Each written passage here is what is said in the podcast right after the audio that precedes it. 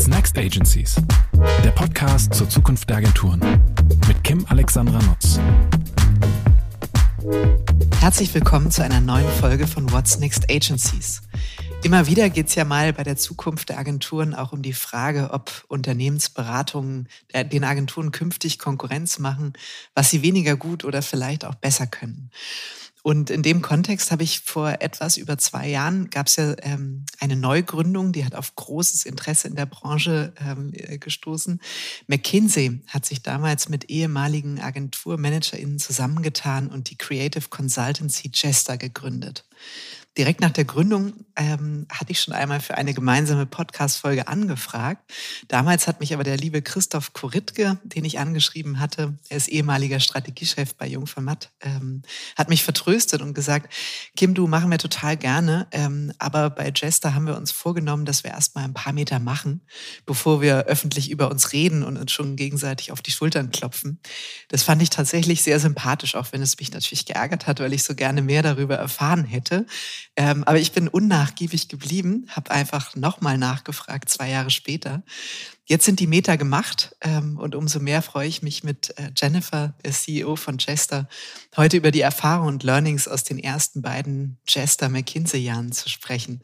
Herzlich willkommen, liebe Jen. Wie schön, dass du da bist und ähm, ja, endlich, ich weiß nicht, der Vorhang fällt, aber zumindest wir ein bisschen über Jester sprechen können. Ja, hi. Freut mich wahnsinnig, dass ich da sein darf. Vielen Dank für die Einladung, für die abermalige Einladung.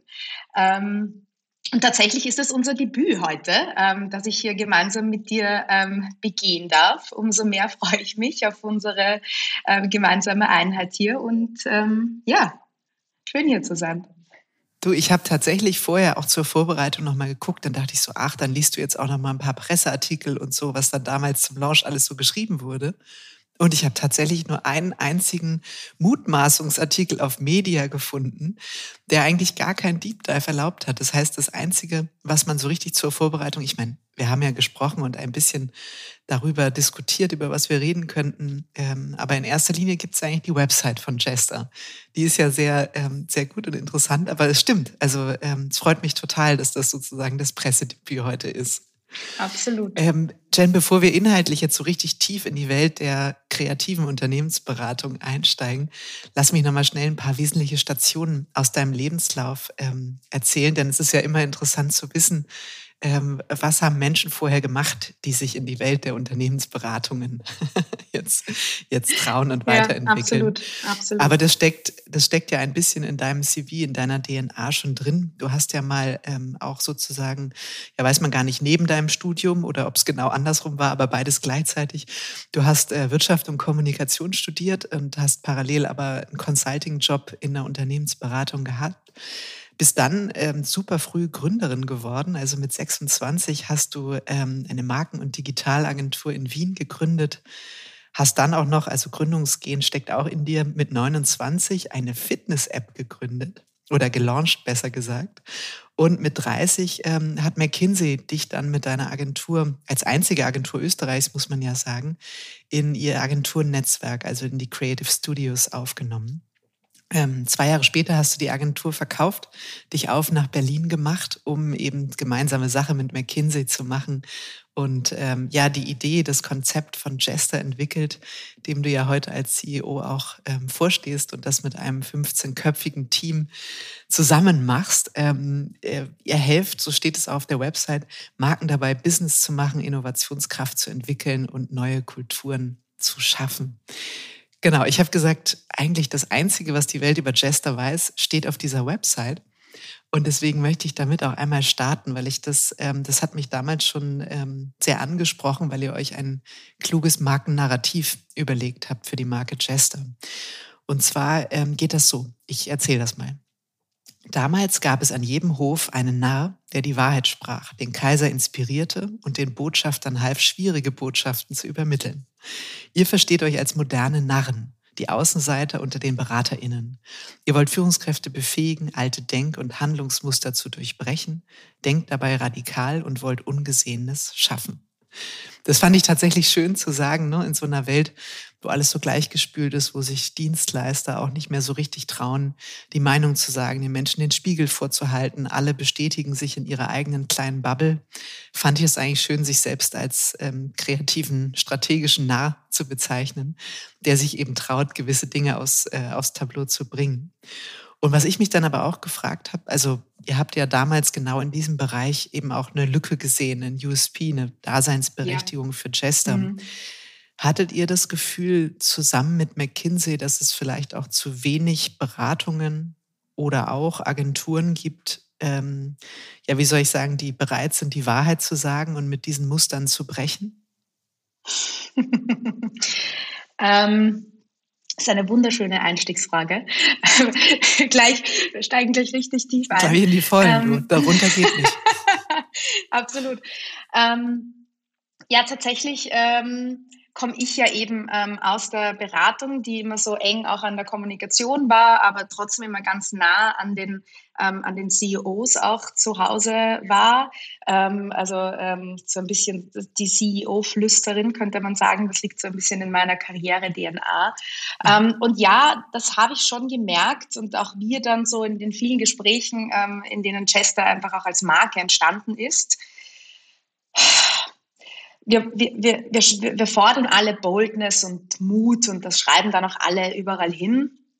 Aber am Ende des Tages fehlt uns der Mut sehr oft, ähm, wenn es darum geht, ähm, eben Dinge anzusprechen. Ja? Das, mhm das, das liegt auch in unserer gesellschaftlichen Kultur. Also das offene Wort, die Wahrheit, die Klarheit. Ähm, ich glaube, die ähm, ist uns nicht nur im Business-Kontext ähm, irgendwann abhanden gekommen, sondern ähm, die fehlt uns an so vieler Ort, mhm. in so vielen Situationen. Weil tatsächlich ist es ja ähm, so, dass die Wahrheit jedem zumutbar ist. Ja?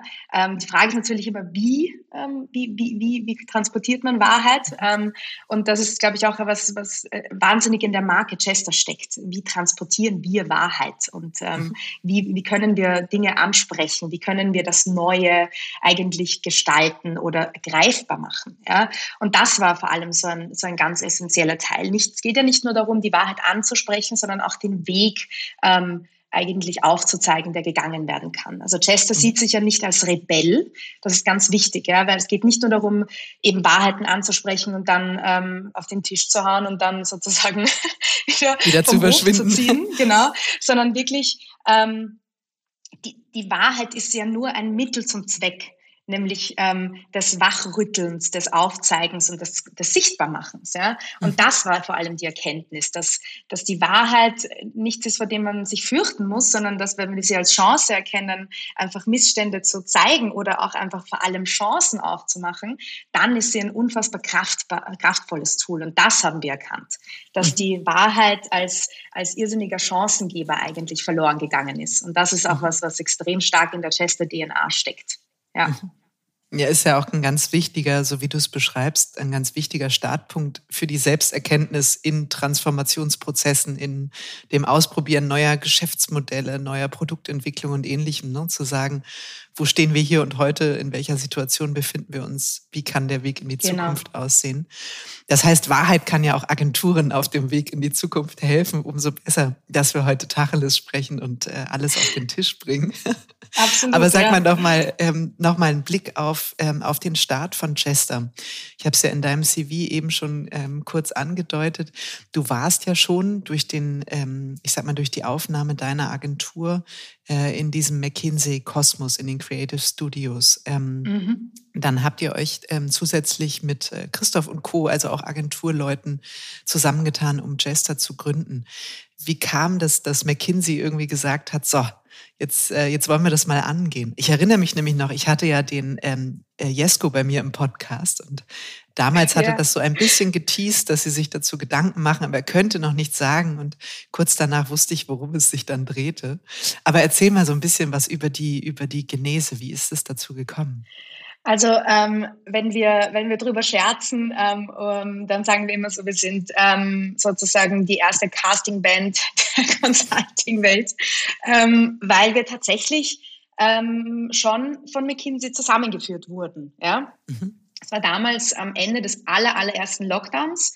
ähm, wo McKinsey eben unterschiedliche, also ich sage jetzt mal die größten, inspirierendsten Köpfe aus der Agentur- und Kreativwelt sozusagen zusammengebracht hat, ähm, weil es dort immer schon und seit langem oder seit Jahren schon so diese Idee gab, äh, man möchte diesen diesen Gedanken der Kreativität, diese Kraft der Kreativität einfach ins Consulting bringen. Ja? Und mhm. tatsächlich ähm, wurden dann einige ähm, eingeladen und wir haben da zwei Tage gemeinsam verbracht und einfach mal an so einem Konzept gearbeitet.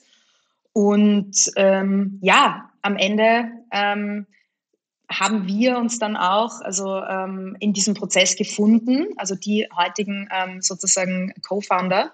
Und ähm, ja, sind dann eigentlich so als, als Kernteam ähm, aus diesem Prozess, der da eben ähm, auch ein paar Wochen gedauert hat, herausgegangen.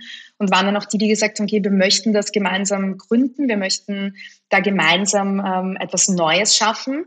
Und ähm, so sind wir tatsächlich entstanden. Und so haben wir dann auch am Weg ähm, Chester entwickelt. Also das Grundkonzept ähm, Chester lag so natürlich nicht am Tisch, sondern diese Idee. Ähm, und am Weg haben wir dann einfach ähm, unsere Rolle definiert und ähm, dieses eben unheimlich starke Brand-Narrativ auch ähm, des Chesters gemeinsam entwickelt als, als heutiges Gründerteam. Und genau, das, das war sozusagen unsere Casting-Geschichte. Das heißt, von dem ersten Casting der ähm, oder Scouting, muss man ja fast besser sagen, vom Scouting der äh, Mitglieder bis, zur, bis zum ersten Tag bei Jester, wie lange hat es gedauert? Ähm, ja, das war tatsächlich ähm, im Mai ähm, und dann im Jänner, Januar, sorry, hast du das hier? Mhm. Im Dezember, Januar haben wir dann sozusagen, sind wir gestartet mit unserem, mit unserem ähm, Chester Baby. Genau, mhm. also es waren gute, ähm, ja, acht Monate. Mhm. Mhm. Und du hast eben gesagt, ähm, als du so ein bisschen zurückgeschaut hast, es ging um die Frage, wie man das Kreative ins Consulting bringt. Und es steckt ja auch so ein bisschen, ähm, Agenturen hadern ja häufig mit der Bezeichnung Agentur, soll man sich umbenennen, was macht man jetzt? Und ähm, ihr würdet euch ja wahrscheinlich selbst als Creative Consultancy bezeichnen, oder? Kann man das so sagen? Ähm, ja, ich würde wahrscheinlich sagen, heute vor allem Consultants, mhm. ähm, weil ähm, wir ja tatsächlich versuchen, ähm, ein Tool in eine Welt zu bringen, ähm, in der das Tool aktuell nicht anerkannt ist. Also äh, ich, da würde ich gerne kurz ausholen, weil mhm. ich glaube, das ist also einfach mal, wenn man systemisch draufschaut, können wir sagen, Agenturen verwenden das Tool Kreativität und in dem Bereich, in dem Agenturen wirksam sind, nämlich vor allem im Marketing, ja, ähm, ist Kreativität ein anerkanntes Tool. Mhm. Würde niemand hinterfragen, das ist so, das wurde über Jahrzehnte etabliert. Und ähm, was am Ende rauskommt, ist vor allem ähm, Kommunikation, ja, mhm. in, in, in allen Bereichen. Ähm, da kann man, da kann man es auch dann nennen Aktivierung und Experience, aber alles, was da dazugehört. Und im Consulting wiederum haben wir andere Tools und die sind halt vor allem datengetrieben, das ist sehr stark analysegetrieben, sehr stark natürlich auch ähm, in die Vergangenheit ähm, blickend ähm, und Systeme verstehend und dadurch Muster aufbrechend und ähm, das immer mit dem Ziel, ähm, Business zu gestalten, zu optimieren, ähm, zu erfinden, zu reinventen, was auch immer da ist, aber es ist am Endeffekt Business.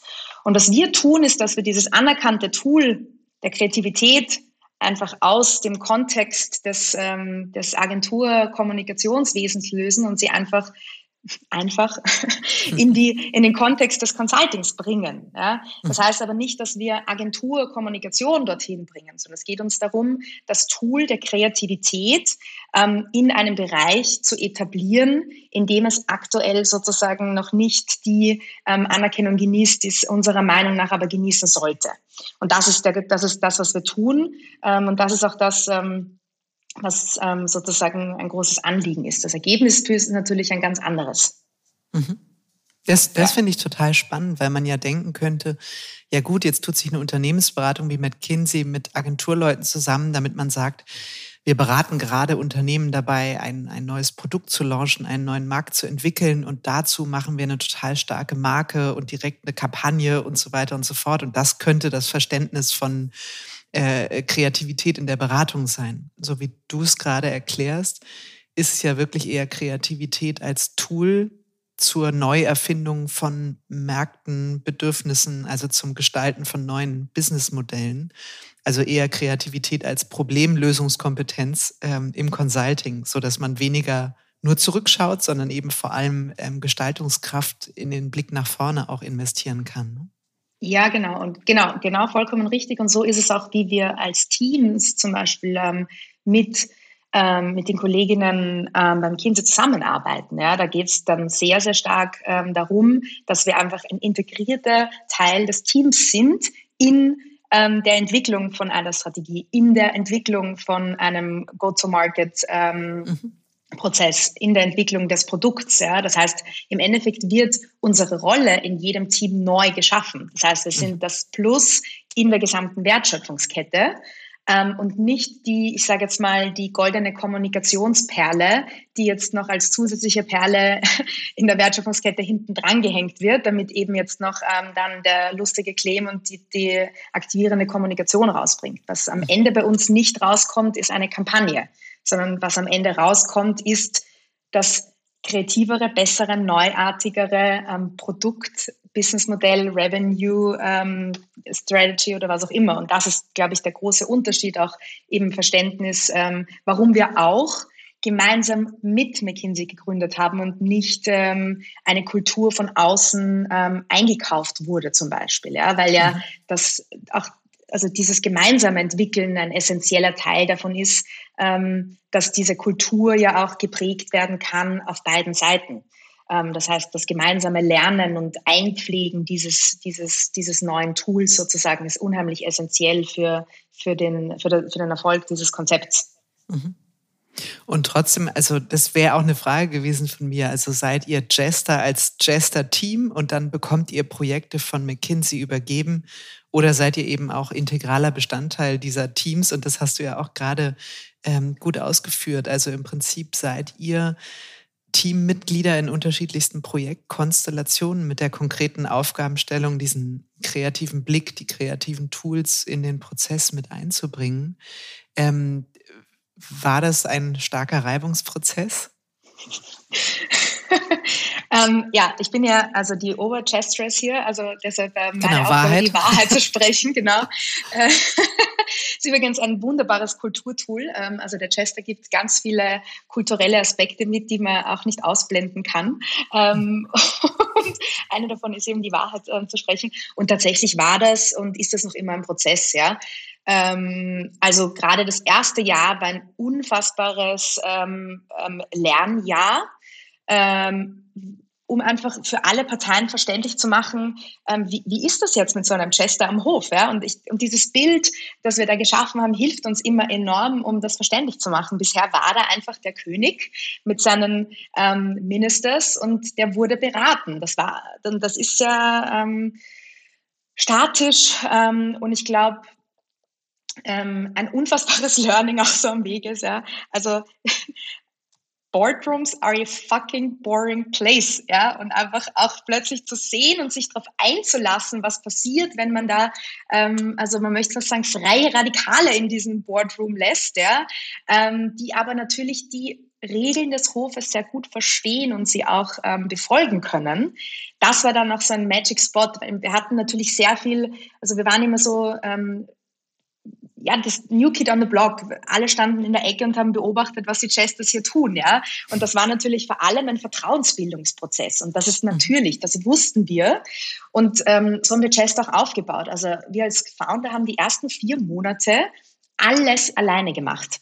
Das haben wir ganz bewusst gemacht und gesagt, wir stellen erst Kolleginnen ein, ähm, und onboarden ähm, neue Chester-Kolleginnen, wenn wir selber alles gemacht, erlebt und verstanden und durchlebt haben. Das heißt, wir waren an der vordersten Front, wir haben alles gemacht, ähm, geresearched, Folien geschrubbt, was auch immer, einfach um zu verstehen, wo passieren denn diese Reibungspunkte und wo müssen wir dann auch Future Chesters sozusagen Werkzeuge in die Hand geben, um sich durch dieses System zu navigieren, weil der Chester ist trotzdem das Speedboat im System. Ja? Das heißt, wir sind die, die auch die wandelbarer sein müssen und einfach schneller ähm, uns anpassen müssen an bestimmte Systeme, Gegebenheiten. Jedes Team ist ja immer anders und mh, mm, deshalb war ja dieser Lernprozess ähm, auch unheimlich wichtig für unsere Organisationsentwicklung, ähm, und, und natürlich auch für die Kulturentwicklung auf der anderen Seite. Ja? Also das natürlich schon, weil eben da, da, dieses Dreieck, ähm, das muss sich erst formen, weil bisher war das ja eher ähm, ein, ein Zweiergespann zwischen Ruler und, ähm, und Ministers und jetzt kommt ja da diese dritte Dynamik dazu und die braucht natürlich seine Zeit, ähm, um sich da auch ähm, ja, anzunähern und vor allem zu vertrauen, wie das so mit dem Neuen ist. Mhm. Aber es finde ich einen schönen, schönen Gedanken, den du beschreibst, zu sagen, okay, es war zwar schmerzhaft, aber die ersten vier Monate wollten wir erstmal die Fallstricke sozusagen selber kennenlernen und auch am eigenen ähm, Leib spüren, um es dann, ja, wie soll ich sagen, das Onboarding bestmöglich gestalten zu können. Ist es denn, um mal ähm, so ein bisschen mehr, ich sag mal, ein Gefühl auch für eure Art von Projekten, ähm, Geschäft, Aufgabenstellungen zu bekommen? Die werden ja so vielfältig sein, äh, wie die, äh, äh, wie die Themen im Boardroom äh, ebenso sind. Aber kannst du, ohne jetzt konkret natürlich Namen, Unternehmen oder ähnliches zu nennen, einfach mal sagen, was sind so, so beispielhafte Herausforderungen, Projekte, Schwerpunktthemen, mit denen ihr euch befasst und dann eben, eben auch mit dem Chesterblick?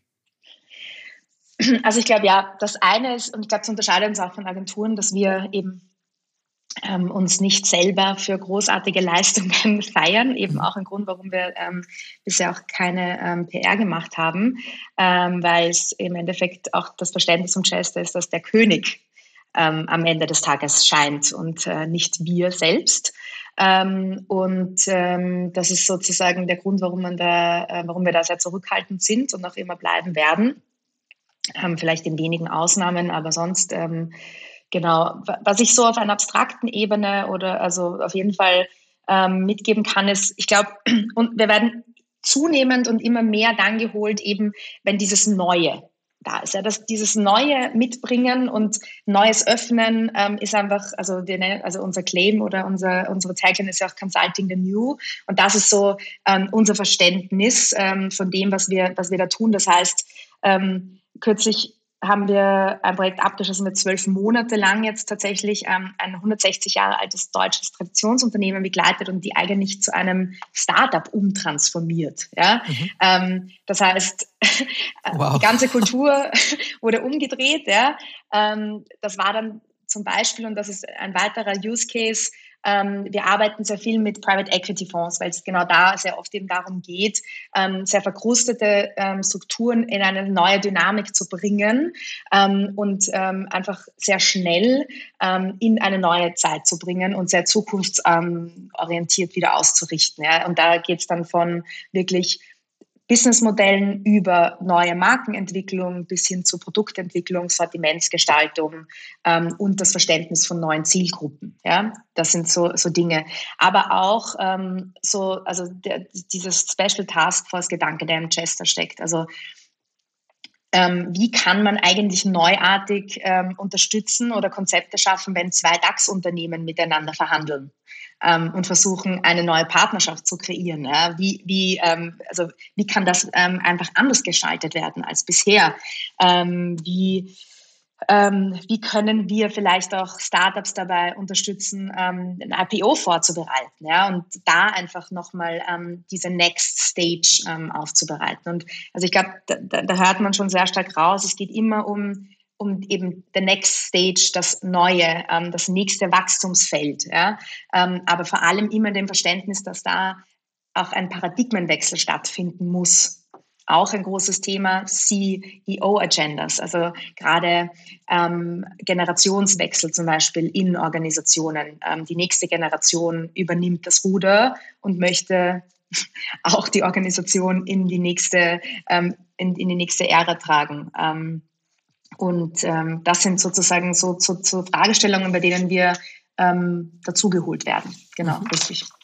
Und habt ihr dann so eine, also wie kann man sich dann auch euren Auftrag vorstellen? Ist das wie so eine Art Jester Wildcard? So, das ist das Projekt, das ist das Team und jetzt guckt mal mit eurem unverstellten Blick aus, ich sag mal auch so ein bisschen dem Erfahrungskontext der Agentur und der kreativen Arbeit äh, heraus darauf. Zum Beispiel, was heißt, hat das mit Insights, mit Bedürfnissen, mit Zielgruppen zu tun? Ähm, äh, wie könnte das Thema äh, Branding aussehen? Also seid ihr da komplett frei dann? Oder gibt es da, genau wie Agenturen das eben auch kennen, ein sehr konkretes Briefing, einen sehr klaren Korridor, ähm, wo ihr dann wisst, okay, das ist unser Werkzeugkoffer, welche Tools nehmen wir für diese Herausforderung?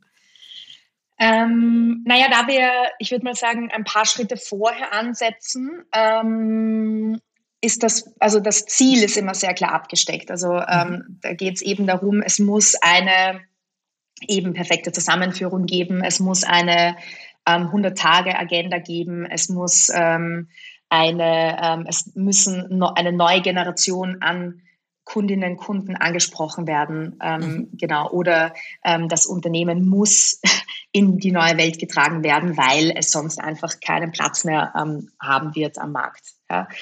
Und ähm, das ist klar, das Briefing selbst schreiben wir ja. Also unser, unser Endprodukt ist manchmal tatsächlich ein Briefing für dann ähm, eine Agentur. Mhm. ähm, aber auf dem Weg sind wir eigentlich ähm, sehr ähm, frei in der Gestaltung von dem, ähm, was wir betrachten und ähm, was wir zusammenführen. Ähm, prinzipiell versuchen wir natürlich immer ganzheitlich auf die Dinge zu schauen. Das heißt eben, wie bewegt sich der Markt, wie bewegt sich die Industrie, ähm, welche Bedürfnisse gibt es bei, ähm, bei Konsumentinnen. Ähm, da haben wir auch unsere eigenen Tools, die wir einsetzen. Auch da versuchen wir sozusagen, was sind die neuartigsten Tools, mit denen wir mhm. eben, also dieses den Menschen aufs Maul schauen, ist ja auch so ein ganz wichtiger ähm, Teil des Chesters und deshalb verwenden wir da AI-basierte ähm, Daten, äh, mit denen wir arbeiten, um einfach auch wieder neuartige Dinge in die, also sozusagen mit ins Consulting zu bringen, wie wir auch Kundinnen beobachten und verstehen können. Ja?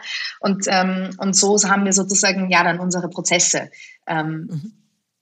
Und ähm, manchmal ist natürlich auch die Aufgabe, okay, wir brauchen ein neues Unternehmen, wir brauchen eine neue Marke und dann ähm, bedienen wir uns der Tools, die wir brauchen, um eine neue Marke zu gestalten. Das heißt, ähm, das ist sehr unterschiedlich, aber ähm, wir, wir sind eben kein freies Radikal, das nur reinkommt, um zwei Wochen lustig und kreativ zu sein, sondern was, glaube ich, schon ganz wichtig ist, eben, wir sind Berater. Dementsprechend müssen wir auch ähm, vor allem mit diesen Partnern unserer Seite ähm, sehr strukturiert und prozessual vorgehen. Du Jenny, jetzt hast du mir ein super Stichwort nochmal gegeben. Ihr seid ähm, Beraterinnen und Berater. Ähm, viele Agenturen würden ja von sich auch behaupten, dass sie, ähm, dass sie Beraterinnen und Berater sind ähm, oder auch wieder stärker in die Beratung wollen. Jetzt hast du ja beide Seiten gut kennengelernt und durch die tägliche Zusammenarbeit mit den McKinsey-KollegInnen ähm, ja auch einen wirklich guten Einblick. Was unterscheidet aus deiner Sicht die Arbeit in der Unternehmensberatung im Wesentlichen zu der Arbeit in Agenturen? Also jetzt mit Blick auch auf das Verständnis von Beratung. Hm. Ähm, Wahrheit. Also ich, ne? ja, ja, da, da hast du mich jetzt für immer.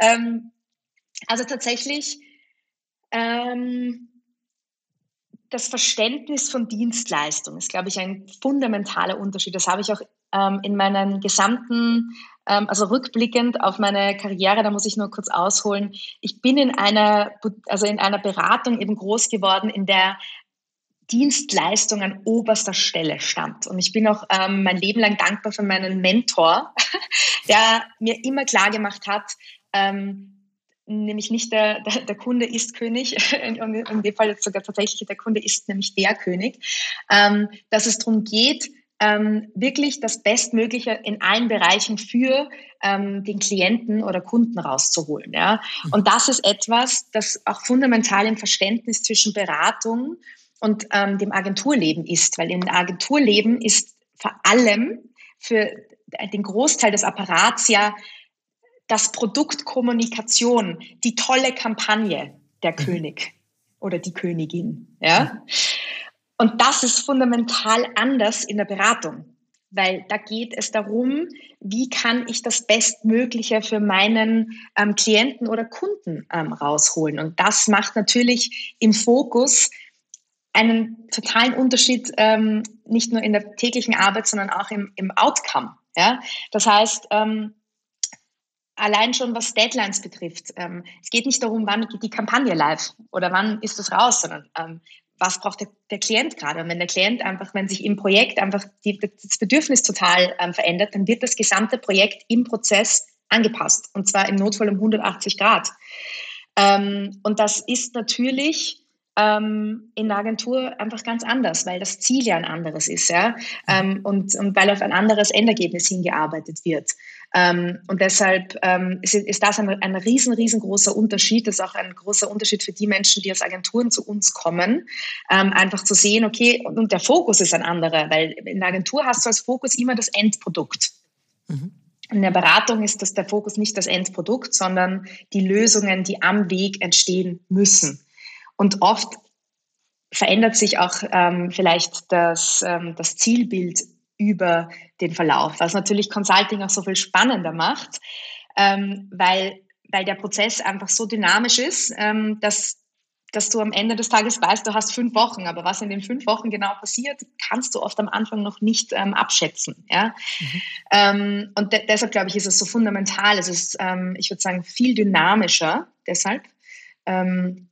Und eben, man, man muss als Consultant einfach einen ganz anderen Willen ähm, und ähm, auch eine Bereitschaft mitbringen, ähm, jeden Tag ähm, die eigene, ähm, das eigene Herangehen und die eigene Arbeit zu hinterfragen und auch zu verändern. Mhm. Ist es denn, also so Hauptunterschied wäre dann zu sagen, Agenturen denken in Produkt, das sicher auch dabei helfen wird, also Produkt im Sinne von Kampagne beispielsweise ne, oder Kommunikationsstrategie, also ein Stück fertiges Kommunikationswerk was natürlich auch dem Kunden helfen soll, Stichwort Dienstleistung. Ne? Also das soll mhm. ja am Ende eine Wirksamkeit im Fall, genau, Effektivität absolut. für die Marke bedeuten. Also ich glaube, da ist man ähnlich zu sagen, wir machen das ja hoffentlich nicht zum Selbstzweck, sondern etwas dem Kunden auch anzubieten, woraus genau, er genau, ähm, profitieren ja. kann.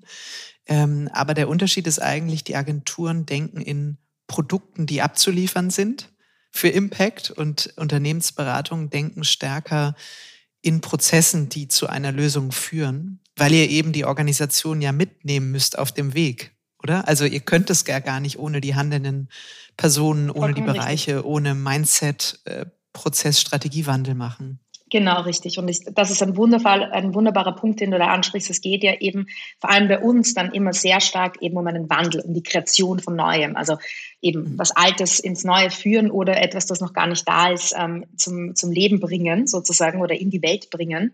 Ähm, und da ist der, diese, also die viel zitierte Transformation ähm, die, die bedarf dann einfach auch wirklich ähm, das an der Hand nehmen und den Prozess anpassen. Genau darum geht's, ja. Ähm, und, und Agenturen sind natürlich ein unheimlicher Schlüssel, um das dann auch in die Gestaltung zu bringen. Ja. Aber natürlich haben sie nicht die Verantwortung für die Transformation per se.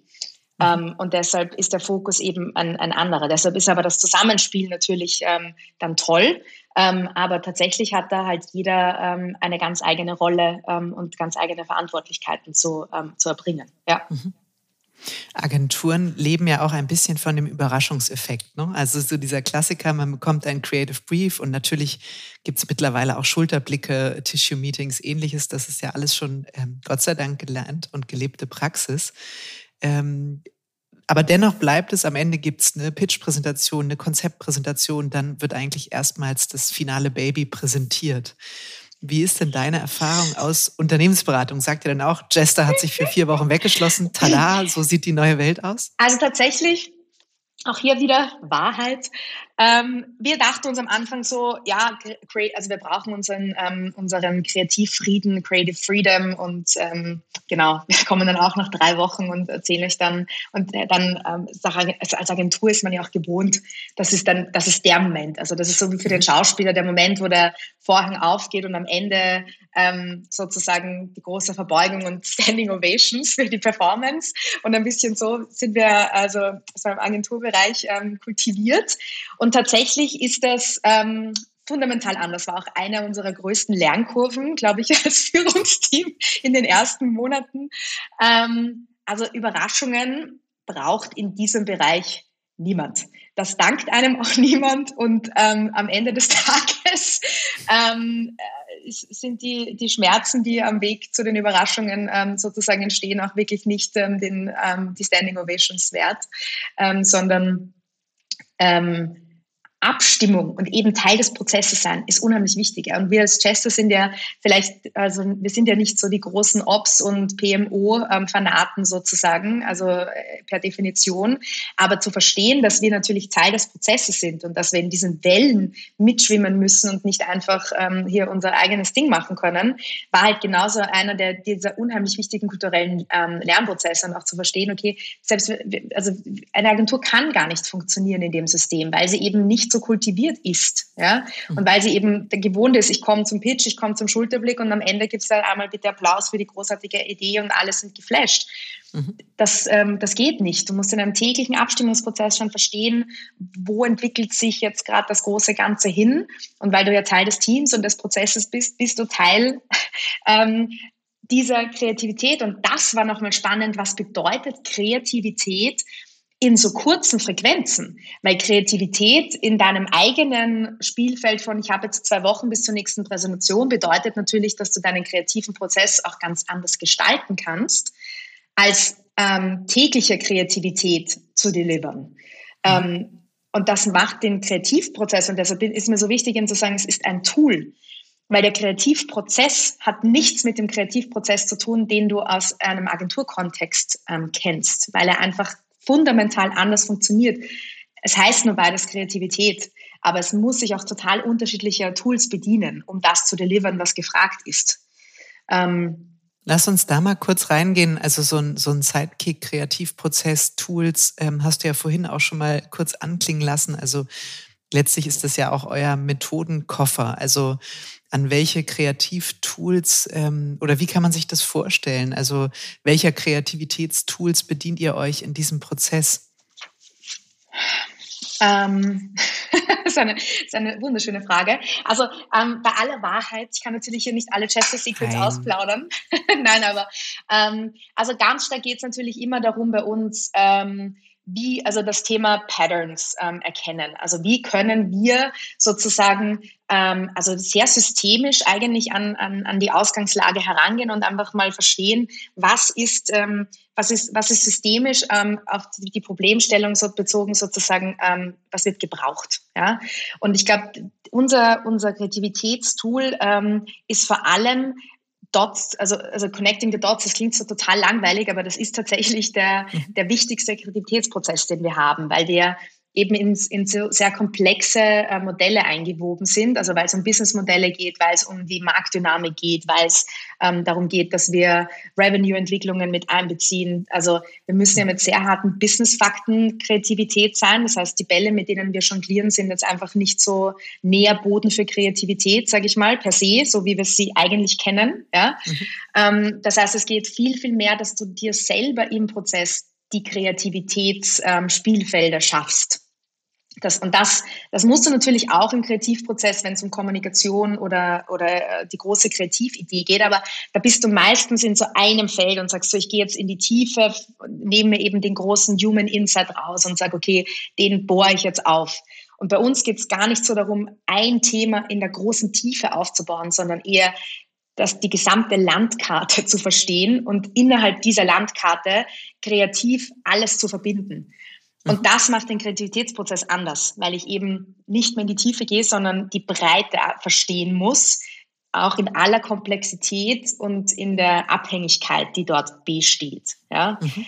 Ähm, und am Ende darf ja auch wieder nicht Kommunikation rauskommen, sondern am Ende muss ja die Komplexität des Business abgebildet sein, die da halt einfach ja, Dateninsights von Konsumenten, aber eben auch Marktdynamik, Produktentwicklung, ähm, auch teilweise Produktionszyklen und was auch immer beinhaltet. Das heißt, wir können einfach, und das ist, glaube ich, das Geschenk in der Kreativität bei Agenturen, man, man, man darf bestimmte Dinge ausblenden. Und dann, dann ist auch dort, wo, die, wo, wo dieser schöne, große Kreativgedanke dann entsteht. Und das ist genau das, was wir nicht dürfen. Wir dürfen nichts ausblenden und müssen alles in den Kreativprozess mit einbeziehen. Mhm.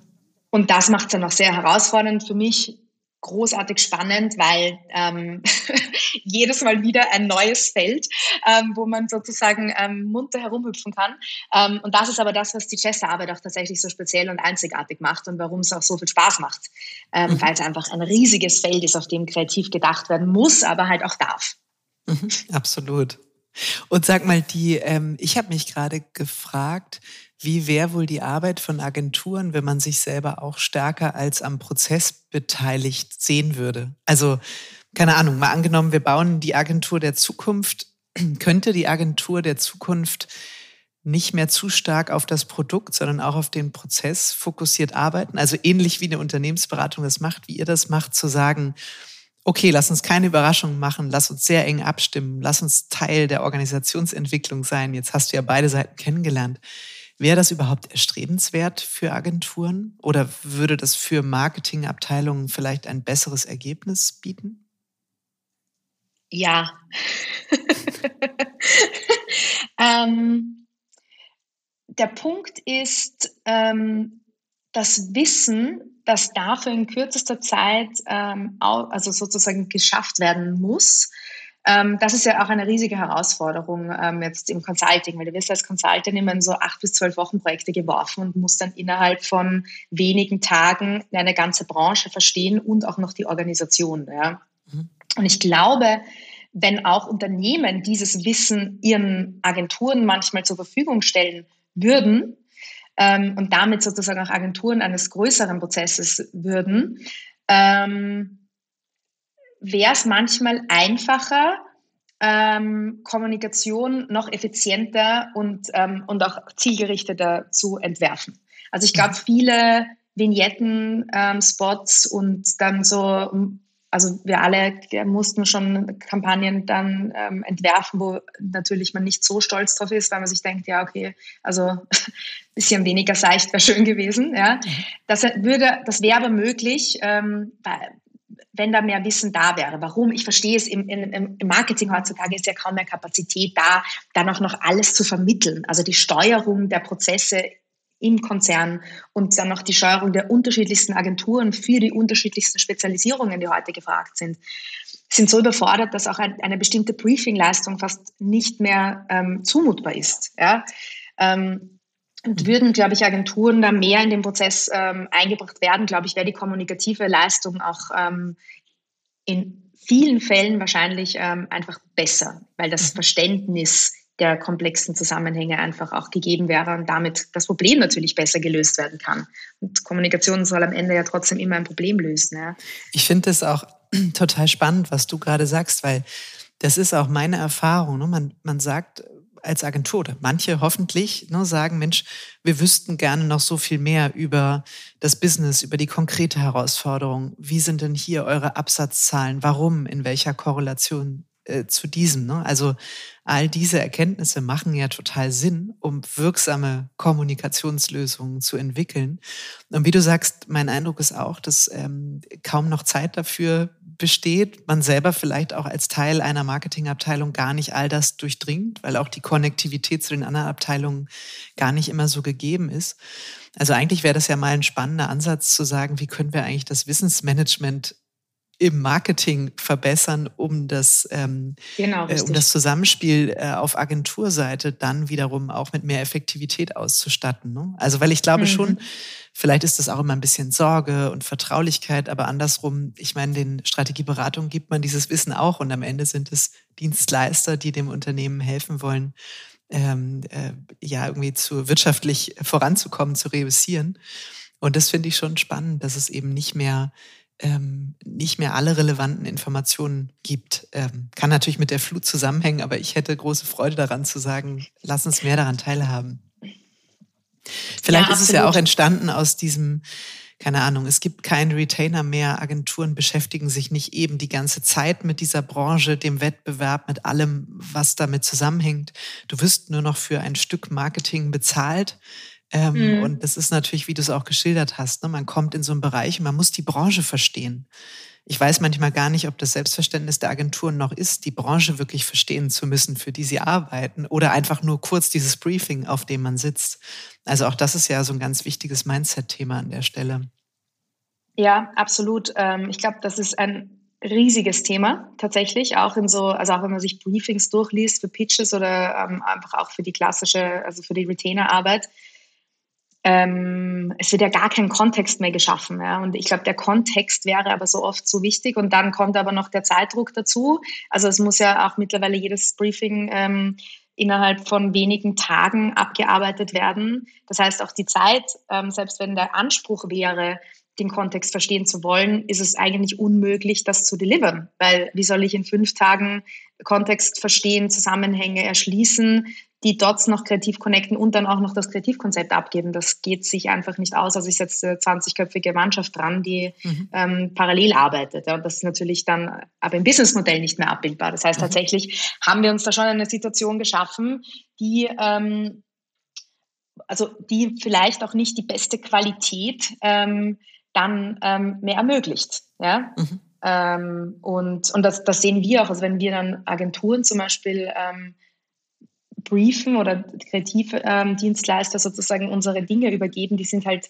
jedes Mal einfach so, wow, weil mhm. wir halt das alles davor machen, ja, und natürlich die Kreativbriefings, die dann, ähm, dann erstellt werden können auf Basis dessen, gemeinsam mit dem Marketing oder von der Marketingabteilung zum Beispiel, sind natürlich ähm, also ein Geschenk für jeden, äh, für jeden Menschen, der dann Kommunikation doch machen muss, weil dann plötzlich halt alle Dots sozusagen eben mal erschlossen und connected wurden. Und dann kann man da schön drauf rumdenken, wie man so schön sagt. Ja? Mhm. Ähm, und das ist, ähm, also das ist wahrscheinlich, also ist was, was ich auf jeden Fall auch so ähm, ähm, unterstreichen kann, ja. Mhm. Ja, es klingt ähm, total erstrebenswert. Also mehr Kontext, das können wir ja irgendwie uns, äh, uns alle mal ins Hausaufgabenheft schreiben, ne? dass wir das beim nächsten Mal einfordern oder dafür kämpfen und so. Das wäre wirklich, ähm, wäre wirklich schön. Sag mal, die ähm, nochmal mit Blick auf den Prozess und die Andersartigkeit des Herangehens. Ne? Also Agenturen mehr aufs Produkt, äh, ziehen sich raus, kommen wieder Überraschungseffekt, vielleicht ein Schulterblick zwischendurch. Ähm, Unternehmensberatung, Consultancies, die eben eher mit dem Kunden im Prozess, mit vielen Abstimmungen, mit intensivem Austausch arbeiten. Besteht da das Risiko, dass man das Neuartige, was man eigentlich gerne reinbringen möchte, ein bisschen verwässert durch diesen Prozess, weil man eben so nah dran ist, dass der, der Kunde, die Kundin jederzeit auch die Möglichkeit hat, das Neue im Keim zu ersticken, weil man dann immer gesagt bekommt, nee, nee, bei uns geht es nicht, weil. Also wie, wie, ja, ähm, wie schafft ihr es euch davor zu bewahren? Ja, genau. Ähm, tatsächlich ist es so, dass wir, ähm, und das ist noch immer ein großes Thema, ähm, also das Consulting lebt extrem stark von eben, also fast vierstündigen Abstimmungsprozessen. Also wir reden hier wirklich von sehr, sehr, sehr kurzen Abstimmungen. Und das ist was, da hört bei uns, also da beginnt bei uns der Creative Freedom. Da sind wir nicht Teil des Prozesses. Also wir sehen, ähm, was nicht geht, sind alle zwei Wochen mal kurz vorbeischauen, ähm, ein Überraschungspaket vorbeibringen und dann wieder gehen. Ähm, was aber auch nicht funktioniert, ist, ähm, eben also jeden Schritt am Weg zu gehen. Also wir haben dieses Bild bei uns etabliert ähm, oder ich vor allem bei unseren Senior-Beratern ist so, stelle vor, du machst jemandem ein Geschenk. Ja? Mhm. Du würdest nicht täglich mit ihm viermal über das Geschenk sprechen und über deinen Prozess, was du dir überlegt hast, sondern würdest sagen, schau mal, ich habe mir das Geschenk überlegt, findest du das gut? Mhm. Und ähm, ich würde es übrigens verpacken, findest du es gut? Und wenn du dann Verpackungsmaterial besorgt hast, würdest du auch nochmal fragen und wegen einer Schleife vielleicht auch eventuell nochmal kommen. Ja? Das heißt, du hättest einfach so ähm, die wichtigsten Punkte abgestimmt und dann am Ende das Geschenk zu überreichen und am Ende bekommt der ähm, dann gegenüber noch immer ein Geschenk und ein Geschenk zu bekommen ist einfach wunderschön. Die Frage ist nur, sagst du, hey, ich mache dir ein Geschenk, am Ende bringst du das Geschenk und, die, dann hast du 50-50 Wahrscheinlichkeit, dass es gut ankommt oder nicht oder stimmst du dich dazwischen in den wichtigsten Entscheidungen einfach ab und deshalb ähm, ist die Entscheidung trotzdem da. Ähm, äh, die Freude über das Geschenk ist am Ende sozusagen trotzdem gegeben. Und das ist das, was wir tun. Ja? Mhm. Das heißt, wir sind nicht und versuchen es noch immer da, da, lernen wir noch viel alle. Ähm, ähm, wir versuchen uns einfach aus diesen engmaschig abgestimmten ähm, Prozessualdingen rauszuhalten. Genau aus, also aus dem und aus vielen anderen Gründen. Aus dem Grund, ähm, nicht Teil des äh, eben der, der nicht möglich Falle zu werden, mhm. Ähm, auch um ähm, nicht tatsächlich einfach unfassbar viel Zeit zu verlieren, weil Kreativität trotzdem Stille und Zeit und Reflexion braucht und die dann irgendwann nicht mehr gegeben ist. Ähm, und auch aus dem ähm, Bereich heraus, dass wir ähm, bestimmte Dinge auch gar nicht wissen müssen. Also es mhm. gibt einfach so Dinge, die sind für uns irrelevant. Ähm, so, und das ist dann sozusagen auch mit jedem Team ähm, das Thema, dass wir da eben die andere Kultur mit reinbringen. Ähm, und ja, und wir auch uns rausnehmen, dass unsere Dinge ähm, nicht immer abgestimmt werden m, sollten. Okay. weil natürlich, hatten, sorry, weil natürlich auch, also weil ja McKinsey sozusagen auch nochmal, ähm, also ähm, Feedback natürlich in den Prozess bringt und wir manchmal sehr geradlinig aber Dinge zum ähm, König bringen möchten und nicht immer auch noch die Ministers ähm, unsere Dinge abstimmen haben wollen, weil sie ähm, genau, weil sie in der Kraft zum König gebracht werden sollen und ähm, mhm. hilft auch manchmal. Wie macht ihr das? Ähm, wir sprachen ebenso über das Wissensmanagement-Kontext ähm, ähm, mit Blick auf die Kunden. Wie macht ihr das im Zusammenspiel mit McKinsey? Also habt ihr, also wie schafft ihr das, dass ihr innerhalb solcher komplexer Projekte, wo viele Erkenntnisse gesammelt werden, Menschen an unterschiedlichsten Stellen, an unterschiedlichsten Themen arbeiten, dass man trotzdem einen Überblick habt und dass ihr auch genug wisst, lernt, um euch mit diesen Dingen zu beschäftigen? Ähm, also da muss man sagen, man arbeitet hier einfach mit ähm, herausragenden Menschen zusammen. Ja? Also die, das ähm, Qualitätsniveau ist einfach, ähm, also das Name ist Programm, sage ich jetzt mal. Ja, also diese Marke ähm, steht ja nicht nur für einfach herausragende Beratung, ähm, sondern tatsächlich ähm, wird diese auch delivered im täglichen Zusammenspiel.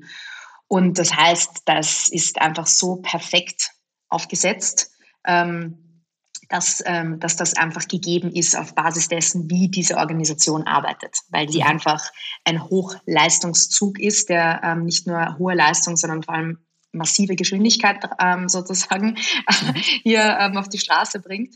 Ähm, und deshalb ist das einfach wirklich aufgrund dessen gegeben, dass wir dort so eingewoben sind und dort tatsächlich sehr vieles einfach also Gesetz ist. Ja? Also diese mhm. ganzen eben Abstimmungen, Zuständigkeiten, ähm, die Rollen, die vergeben werden in Projekten, die stellen zu 100 Prozent sicher, dass ähm, Wissen immer gegeben ist, dass es, ähm, dass es zugänglich für uns ist. Ähm, und dementsprechend ähm, ist das wirklich, ja, wirklich mhm. die, die Grundlage dessen, dass wir immer mit allem ähm, sozusagen versorgt sind, was wir wissen müssen. Mhm. Abgesehen davon, dass wir unseren eigenen Job einfach gut machen müssen und selber Research anstellen müssen und unsere eigenen Hypothesen und ähm, Conclusions ähm, sozusagen auch dorthin tragen müssen, weil wir ja nicht nur sozusagen Wissen abziehen, Klar. sondern Ist wir ja auch wollen, nur, dass wir Wissen dorthin ja. tragen. Ja. Aber das muss man sagen. Also da haben wir einfach einen herausragenden Partner an unserer mhm. Seite. Toll, ja. das klingt gut.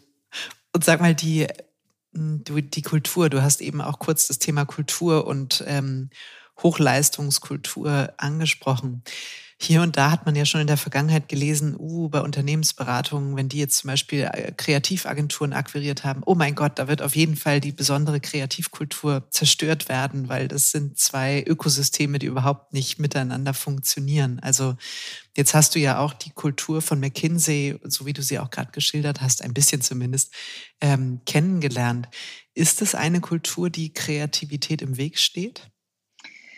Ähm, ja, da sind wir bei dem Punkt, den ich auch ähm, äh, vor ein paar Minuten kurz angeschnitten habe. Es geht natürlich sehr stark darum, das Verständnis zu haben auf allen Seiten, also und auch bei allen Parteien, dass wir dabei sind, eine zusätzliche, ähm, ein zusätzliches Tool, eben die Kreativität, in bestehende Prozesse einzupflegen. Und ich glaube, mhm. also wir alle Unternehmerinnen, die hier sozusagen gerade auch ähm, zuhören, wissen ja immer, wenn was Neues in ein, in ein bestehendes System kommt, dann ist es einfach Irritation. Ja, das kennt auch mhm. jeder von sich ganz privat.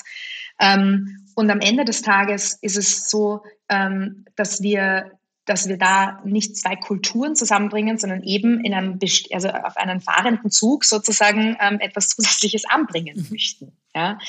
Ähm, und, das, ähm, und das, was da natürlich angebracht wird, ist noch Risiko, mit Risiko behaftet, weil eben ähm, weil Kreativität und Neues ist ja ganz oft nicht belegbar, weil es ja eben, ich kann nicht zurückschauen und sagen, ja, wie war das Neue denn vor zwei Jahren, weil das Neue gab es ja noch nicht. Ja? Mhm. Aber das ist, glaube ich, da geht es eher darum, das ist das, wo wir als Gesamtgesellschaft vor dem Problem stehen.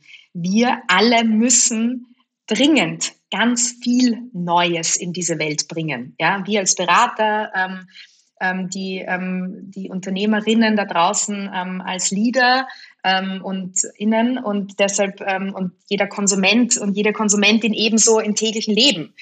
Das heißt, ich glaube, da geht es einfach um die Gesamtheit des, des Angst vor dem Neuen. Und wir sind einfach eine sehr angstbehaftete Gesellschaft leider. Ja? Und alles, was neu ist, bedeutet immer Veränderung und dann ist sofort die Abwehr. Ähm, und gerade im mitteleuropäischen Raum ist das, glaub, ist das ein riesengroßes Thema. Mhm. Und damit sind wir konfrontiert. Ja? Das heißt, ähm, ich, bin, ich habe nicht das Gefühl, dass wir mit mehr oder weniger ähm, Widerstand ähm, in dieser Kultur beschäftigt sind oder äh, konfrontiert sind, sondern es geht einfach darum zu verstehen, und das ist die große Aufgabe von uns, Neues macht Menschen per se Angst, weil es vielleicht unkontrollierbar ist, weil es ähm, eben nicht mit Erfahrung behaftet ist und damit ist es, löst einfach mal schnell ähm, auch Abwehr ab. Ähm, aus, Entschuldigung. Und ähm, das ist sozusagen das, was da passiert. Und wenn man dem offen begegnet und einfach dem ähm, da Systeme schafft und ab ähm, und sozusagen ähm, einfach Wege findet, um diese Angst zu nehmen, dann kann Kreativität nicht getötet werden und ähm, auch dann ist es kein Killer für Kreativität. Das Problem ist nur eben, und deshalb wurde ja Chester als Teil oder gemeinsam mitgegründet, weil natürlich, wenn du einfach eine bestehende Kreativkultur in eine bestehende ähm, Prozessalkultur quetscht, dann dann muss das, das muss krachen. Clashen. Ja, und, ja, auf jeden und dann, Fall. Und dann, dann gewinnt im Worst Case das Stärkere. Mhm.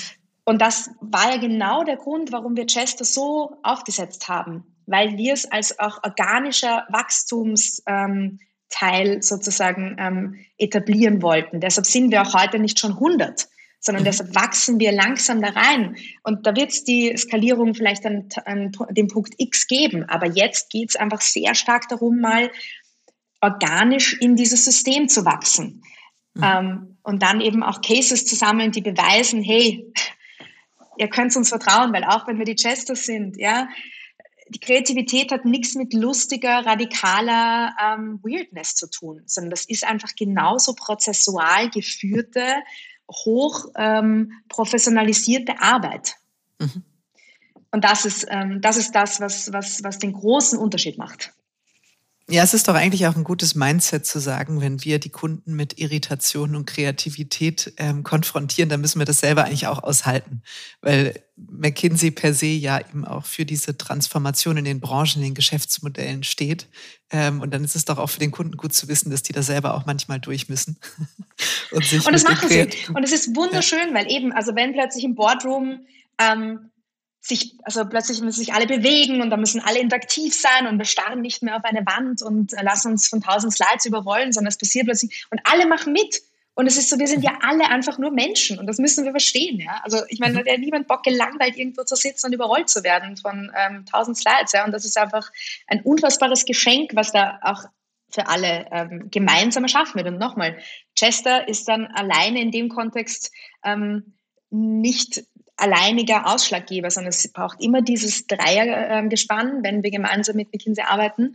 Ähm, und sonst, ähm, genau, wenn die mal nicht dabei sind, dann ähm, geht es trotzdem auch um die Beziehung zu dem anderen ähm, Gefäß. Mhm. Ja. Sag mal, jetzt wo wir so geredet haben, jetzt sind wir ja fast schon in der Endkurve äh, der gemeinsamen Podcast-Folge. Und so bin ich ja eingestiegen. Ne? Können Unternehmensberatungen eigentlich im Wettbewerb zu Kreativagenturen stehen? Und so wie wir jetzt drüber gesprochen haben, habe ich eigentlich den Eindruck, nein. Also es ist eigentlich ein anderes Feld. Es geht eher darum, das Feld der Unternehmensberatung mit Kreativität aufzuladen, aber nicht im klassischen Marken, Marketing, Kommunikationssinne, sondern im Problemlösungskontext. Ähm, und Agenturen andersrum sollten sich möglicherweise gar nicht so dringend auf den Weg begeben, auch Beratung werden zu müssen. Wie siehst du das? Sag da nochmal so ein, so ein kleines Schlusswort. ich würde ähm, das zu 100 Prozent unterschreiben. Ähm, genau. Ich glaube, es geht darum, ähm, zu verstehen, was kann man von der anderen Seite lernen aber auch in dem Selbstbewusstsein und in der Klarheit, ähm, das eigene Feld einfach weiter zu gestalten. Ja, und mhm. einfach ähm, auch da zu verstehen, okay, eben was kann ich von dem Prozessualen ähm, vorgehen ähm, und auch von diesem sehr ähm, agilen Vorgehen in der Beratung sozusagen für mich ähm, mitnehmen und vice versa. Ähm, wo kann ich ähm, einfach vielleicht auch das Neue, Unbekannte und auch das Kreative in meinen, ähm, in meinen Unternehmensbereich bringen? Weil am Ende des mhm. Tages, ja, diese zwei, ähm, auch wenn die oft sehr, sehr, sehr eng miteinander verglichen werden, ich glaube, den Punkt habe ich auch sehr klar gemacht. Es ähm, sind für mich tatsächlich zwei ganz ähm, unterschiedliche Inseln. Ähm, mhm. Genau, die sich manchmal berühren, ähm, aber die auch mit Fug und Recht ähm, einfach ihre, ihr Inseldasein sozusagen ähm, seit Jahrzehnten haben und auch meiner Meinung nach weiterhin haben sollten. Mhm. Das ist ein wunderbares ähm, Schlusswort. Hoffentlich sind es große Inseln, äh, auf denen wir viel Freude haben. Ja. und keine Absolut. Atolle. Das, äh, das wäre gut, genau. Jen, hat tausend Dank. Genau, Kontinente, auf jeden Fall. Es hat äh, viel Spaß gemacht. Ich freue mich, dass ähm, Jester uns einmal kurz hat unter die Motorhaube schauen lassen in diesem Podcast. Und ich wünsche euch viel Freude und Erfolg, das Kreative in die Welt von McKinsey weiter erfolgreich zu bringen. Danke vielmals nochmal für die Einladung und ähm, vielen Dank fürs Zuhören und ähm, ja, einen noch einen schönen Tag. Dir auch.